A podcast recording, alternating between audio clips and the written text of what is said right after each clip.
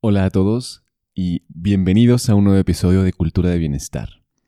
Hoy vamos a hablar sobre la importancia del sueño y los diferentes ciclos que componen el sueño para una salud óptima. La realidad es esta y es que pasamos un tercio de nuestra vida dormidos. Así que biológicamente es casi evidente que tiene que cumplir una función muy muy importante, pero hasta hace muy poco tiempo no había tanta claridad de por qué dormíamos. Había teorías, había diferentes versiones, pero hoy vamos a hablar de algunas de las más importantes y cómo podemos hacer una reingeniería de nuestro sueño para mejorar nuestro bienestar y lograr esos resultados extraordinarios que queremos al día siguiente. Comenzamos. Imagina tu vida con un bienestar completo, con una salud física, mental y emocional perfectas, logrando resultados extraordinarios en todos los aspectos de tu vida. Es totalmente posible si aplicamos e integramos las herramientas adecuadas en nuestra vida. Esto es Cultura de Bienestar. Soy Alejandro Ureña y te invito a que me acompañes en este viaje de aprendizaje. Lo primero que tenemos que preguntarnos es, ¿para qué dormimos? ¿Para qué nuestro cerebro, este órgano tan complejo necesita que pasemos un tercio de nuestra vida acostados, inconscientes y vulnerables, ¿no? ¿Por qué necesita nuestro cerebro que hagamos esto? Y hay cuatro cosas importantes. La primera es un proceso de limpieza. La segunda es un proceso de memoria. La tercera es la resolución de problemas. Y la cuarta es apoyar el crecimiento y la reparación inmunológica. Esas son las cuatro razones eh, ya probadas científicamente por las cuales necesitamos dormir. Entonces vamos a hablar a grandes rasgos de estas cuatro razones. La primera, la limpieza, es que nuestro cerebro no tiene un sistema linfático. El sistema linfático en el cuerpo es un accesorio de la circulación y permite que se drene, que se desintoxique la sangre. Pero curiosamente el cerebro no tiene linfa, no tiene sistema linfático. Entonces, por muchos años, los científicos eh, estaban como muy confundidos de cómo sucedía el proceso de limpieza si es que el cerebro es un, es un órgano tan activo que requiere tanta sangre y que al final no tiene este sistema. Y recientemente descubrieron que el líquido cefalorraquídeo, que es el que nutre y humecta el cerebro, durante la noche genera un recambio de proteínas y una desintoxicación a través de la disminución del espacio entre las neuronas. Las neuronas de la corteza cerebral se reducen hasta en un 60% para permitir el espacio para que pase este líquido cefalorraquídeo y realice el recambio de toxinas, en específico una proteína que se llama beta amiloide, que es la que se junta más en el Alzheimer, por ejemplo, o en la demencia senil, ¿no? Se forma una placa, como una, una calcificación, por ejemplo, cuando no se hace este recambio de toxinas. Entonces, una de las primeras razones por las cuales dormimos es para que el cerebro realice su propia limpieza a través del líquido cefalorraquídeo. La segunda, que tiene que ver con la memoria, pues es un circuito que el cerebro, a través de las diferentes ondas, de las cuales vamos a hablar un poquito más adelante, que estas ondas permiten que se haga una interacción un poquito más potente entre el cerebro reptil, el mamífero y el neocórtex. Y esto permite que las, que las memorias de corto plazo se fijen en memorias de largo plazo. En particular, hay una estructura en el centro del cerebro que se llama hipocampo, que lo que hace justamente es fijar y transformar la memoria de corto plazo a largo plazo para que sea más útil para el cerebro en el siguiente tema, en la siguiente razón por la cual dormimos, que es para resolver problemas. Cuando dormimos, el cerebro se hace mucho más eficiente en generar como explosiones eh, aleatorias de memoria, que es lo que produce nuestros sueños tan extraños, y eso le permite ser más creativo y ser más innovador en la forma en la cual puede solucionar problemas de la vigilia, del día.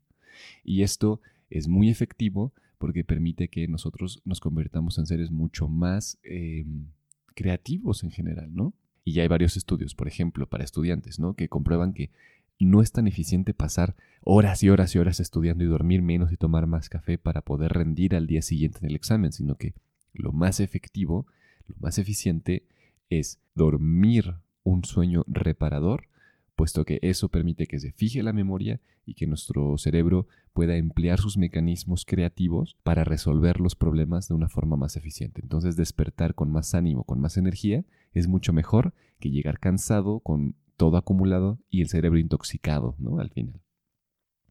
Y bueno, la última razón por la cual dormimos es porque durante el sueño, en, la en una onda específica que se llama delta, secretamos mucho más hormona del crecimiento y el sistema inmunológico hace su, em, como su proceso de reparación celular. Entonces, estas son las razones por las cuales dormimos. Limpieza, memoria, resolución de problemas y reparación inmunológica. ¿Qué pasa si no dormimos? Pues bueno, eh, las principales enfermedades que están relacionadas con la falta de sueño son riesgos cardiovasculares importantes. Es, aumenta al menos en un 40% si tú no recibes el sueño adecuado o tienes tu ciclo de sueño muy alterado, es lo más probable es que tengas algún tema cardiovascular en algún momento en tu vida. También está relacionado a la diabetes, evidentemente a temas de memoria como la demencia senil y el Alzheimer, por lo que ya vimos del el tema de la limpieza, que si no se realiza, entonces el beta amiloide no se, no se limpia y se queda ahí intoxicando nuestro cerebro. Y también en otras consecuencias es que la depresión, ansiedad, trastornos bipolares, incluso esquizofrenia, están relacionados con la falta de sueño o con alteraciones del ciclo de sueño. Entonces, en cuanto a salud mental es muy importante tener un ciclo de sueño adecuado, que debe de ser entre 7 y 8 horas de un sueño real, de un sueño reparador, que es del que vamos a hablar a continuación. Entonces, ¿cómo funciona el cerebro? ¿Qué cambia en el cerebro durante la noche, durante el sueño?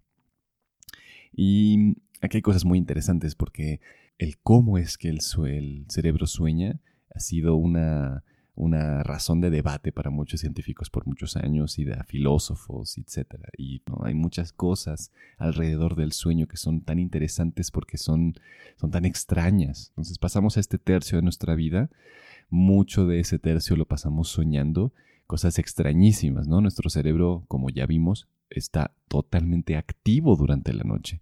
Nunca realmente el cerebro duerme. ¿Cómo funciona el cerebro en el sueño? Primero vamos a hablar de los ritmos circadianos. Los ritmos circadianos son los ciclos de día y noche, los ciclos naturales, ambientales del día y la noche, a los cuales nos adaptamos como seres vivos. Nuestros receptores están adaptados totalmente a percibir en el momento en el cual se hace de noche y entonces se secreta mayor cantidad de melatonina que indica, que le indica al cerebro que ya es momento de dormir. Que esto se altera muchísimo ahora que tenemos estos aparatos que generan luz azul o luz muy brillante, que son nuestros celulares y que es la televisión, y que casi todos vemos al final del día y entonces esto altera nuestro ciclo de sueño de una forma considerable. Pero bueno, esto lo vamos a hablar en los problemas enseguida. Primero quiero hablar de las fases. ¿Cuáles son las fases, los momentos por los cuales pasa el cerebro durante la noche y que son muy importantes para generar todo lo que necesita el cerebro? Entonces, principalmente hay cuatro fases. Las podría, algunos científicos las dividen en más, pero principalmente hay cuatro fases de dormir. La etapa 1, que es la etapa alfa, em, es mucho más fácil despertarte, los músculos empiezan a relajarse, pero aquí, por ejemplo, hay más espasmos musculares o aquí aparece esta sensación a veces de que nos caemos, ¿no? ¿Les ha pasado? De que uh, te sobresaltas un poco. Esto pasa porque todavía no estamos completamente dormidos y se presenta durante muchos momentos en las horas de sueño. Después está la etapa 2, que esta es mucho más importante, que ya hay más hipotonía, los músculos ya están más rígidos, eh, los, los ojos se mueven más lentamente, pero aquí pasa algo muy curioso que se llama sleep spindles, o en español es eh, usos del sueño.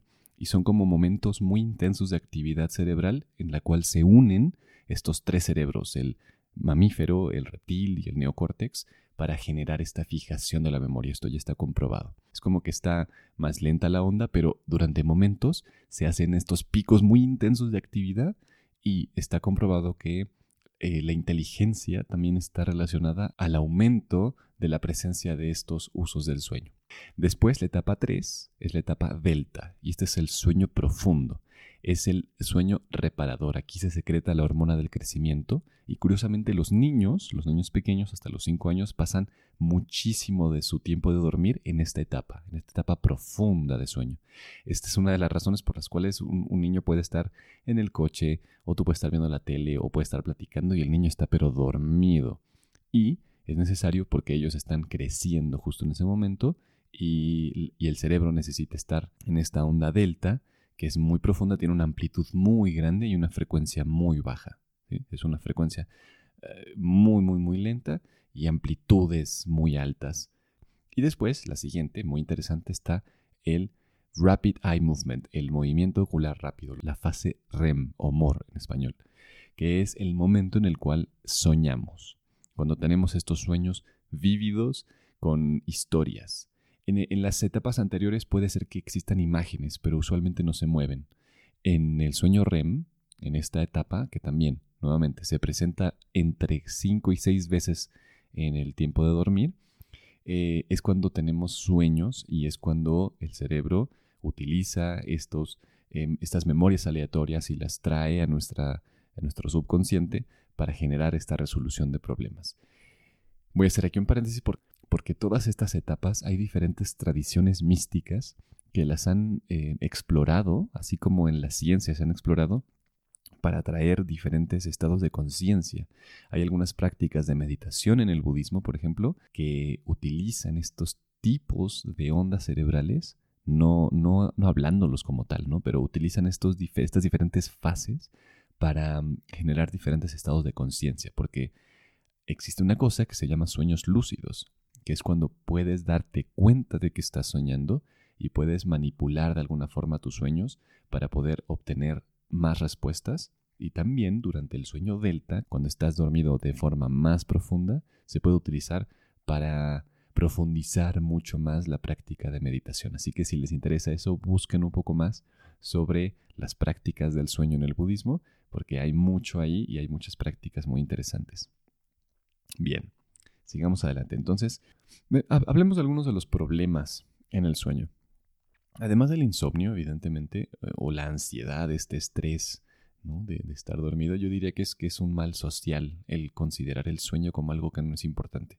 De hecho, hay, hay un estudio que mostró que en general, a partir del 1950, hemos como población mundial reducido una hora de sueño, que una hora es muchísimo, ¿no? Una hora en este proceso importante que necesitamos es es, un mundo para el cerebro. Nuestro contexto cultural es uno de los problemas para el sueño, también eh, como lo decía al principio, el uso de pantallas que generan luz azul, porque esto altera la secreción de melatonina, que es justamente la hormona que le indica al cerebro que ya es de noche. Entonces, si nosotros estamos continuamente diciéndole al cerebro, no, no, no, es de día, es de día, es de día, pues no puede empezar su proceso de las fases del sueño. Por lo tanto, se alteran estas fases, se disminuye la presencia y como podrás imaginar ahora con esto que ya sabes, si hay menos, em, si hay menos tiempo en fase delta o menos tiempo en la fase 2, pues no se genera este, esta limpieza, esta fijación de la memoria, etc. Y pues también algo, algo que no sé si te importa, pero soñamos menos. Y pues el soñar siempre es interesante, ¿no? Antes de pasar a los tips para dormir mejor, les quiero contar un dato curioso. Dato curioso, eh, un grupo de científicos suizos observó hace poco que alrededor de la luna llena, las ondas delta, medidas con un electroencefalograma, se reducen un 30% durante este, esta etapa 3 del sueño, un indicador del sueño profundo, y que los participantes en general se tardaron alrededor entre 5 y 15 minutos más de lo normal en poder conciliar, el sueño y durmieron 20 minutos menos.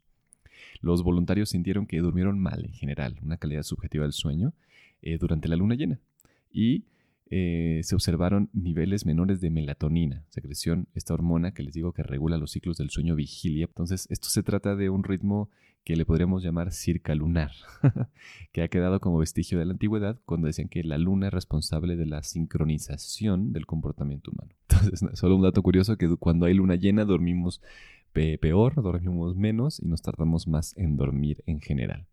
Vamos a concluir. Lo importante es que consideremos que el sueño es la base de todos nuestros hábitos y decisiones diarias. Si no tenemos este proceso de limpieza, de memoria, de resolución de conflictos y de reparación, es muy probable que al siguiente día, que no solo estemos cansados, sino que estemos malhumorados, que nuestra forma de mirar el mundo cambie. Por ejemplo, si falta sueño, esto influye en lo que comes y cuánto comes, ¿no? Es, es por eso que si no duermes bien, es más probable que vayas por un carbohidrato, vayas por la dona y te comas la dona. Entonces, si quieres, por ejemplo, mantener una línea mucho más delgada, si quieres estar más saludable, es importante que tengas los, el sueño adecuado. Recordemos que dormir menos de 7 horas por la noche se asocia a aumento de peso, diabetes, hipertensión arterial, depresión y algunos otros riesgos cardiovasculares. Además de que cuando no duermes, eh, puedes experimentar más dolores, más molestias en el cuerpo y en general una, una disminución de tu función inmunitaria y deterioro del rendimiento de tu trabajo. Entonces esto ya es como un efecto dominó de tus hábitos diarios. Empiezas mal y el resto del día empiezas a tener hábitos como tomar mucho café, como desayunar muchos carbohidratos y no, y no tener como los nutrientes necesarios porque quieres esa energía extra. Y eso va generando problema tras problema como un efecto dominó. Porque la realidad es que cuando tu cuerpo y tu mente están bien descansados vas a poder responder a la vida con mayor perspectiva y mayor comprensión. Es fundamental que tengamos una cantidad de sueño adecuada. Algunos tips aquí son, por ejemplo, fija un objetivo de sueño. Trata de dormir por lo menos 7 horas por la noche para tener esta energía necesaria para hacer frente a las exigencias cotidianas y puedas despertarte con una sensación de estar renovada, ¿no? de tener más energía para que te ayude a tomar decisiones inteligentes y a seguir una dieta o un plan de ejercicios. Pero dormir bien puede ayudar a aumentar tu motivación y la fuerza de voluntad. Lo segundo es establecer una hora regular para acostarte y cumplirla. Diseñar tu agenda para que a cierta hora del día ya estés en la cama con el celular apagado, con la tele apagada, para poder empezar tu proceso de fases del sueño.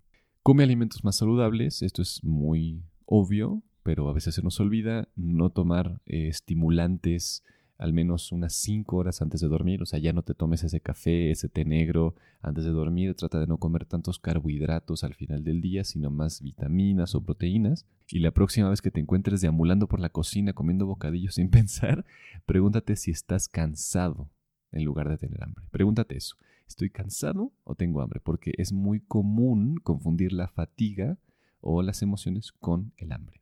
La conciencia es importante. Y por último es procura estar en calma antes de dormir. Reserva un poco de tiempo antes de acostarte para relajarte, para platicar con tu pareja.